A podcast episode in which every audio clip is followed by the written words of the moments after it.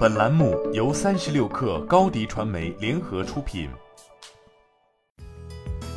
本文来自三十六氪神译局。美国马里兰州苹果商店的员工投票决定成立工会，成为美国第一批举行工会选举的苹果零售店员工。这也代表了美国零售服务和科技行业的一种广泛的工会化趋势。美国国家劳动关系委员会宣布，员工们以近二比一的比例投票决定成立工会。苹果员工指出，他们希望能扩大自己的权利，特别是在工资、工时和新冠疫情期间的安全方面有发言权。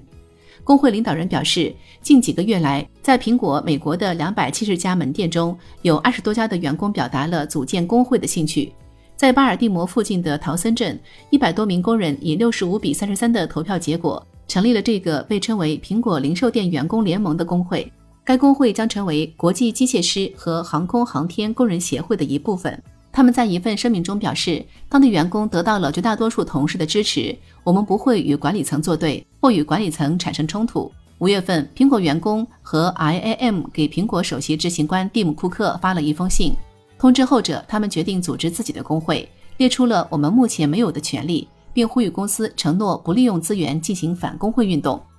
苹果发言人重申了该公司对早些时候在亚特兰大的一份请愿书的回应。发言人说：“我们很高兴能为全职和兼职员工提供非常丰厚的薪酬和福利，包括医疗保健、学费报销、产假、带薪探亲假、年度股票奖励和许多其他福利。”五月份，苹果将零售店员工的起薪从每小时二十美元上调至二十二美元，并发布了苹果零售主管蒂尔德利·奥布莱恩的视频声明。宣称员工工会化可能会损害公司的业务。在包括亚马逊和星巴克在内的一些美国大公司中，工会化的势头正在增强。去年，一些现任和前任苹果员工开始在网上使用 “Apple Two” 的标签，批评该公司的工作条件。上月，亚特兰大的苹果员工以受到恐吓为由，撤回了组建工会的要求。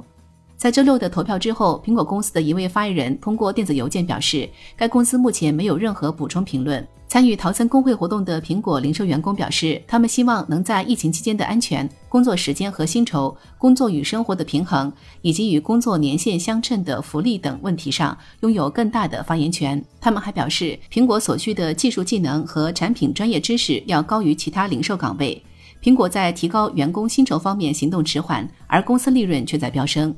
苹果当前市值约两点一万亿美元，第二财季营收达到九百七十三亿美元，创了纪录，比去年同期增长百分之九。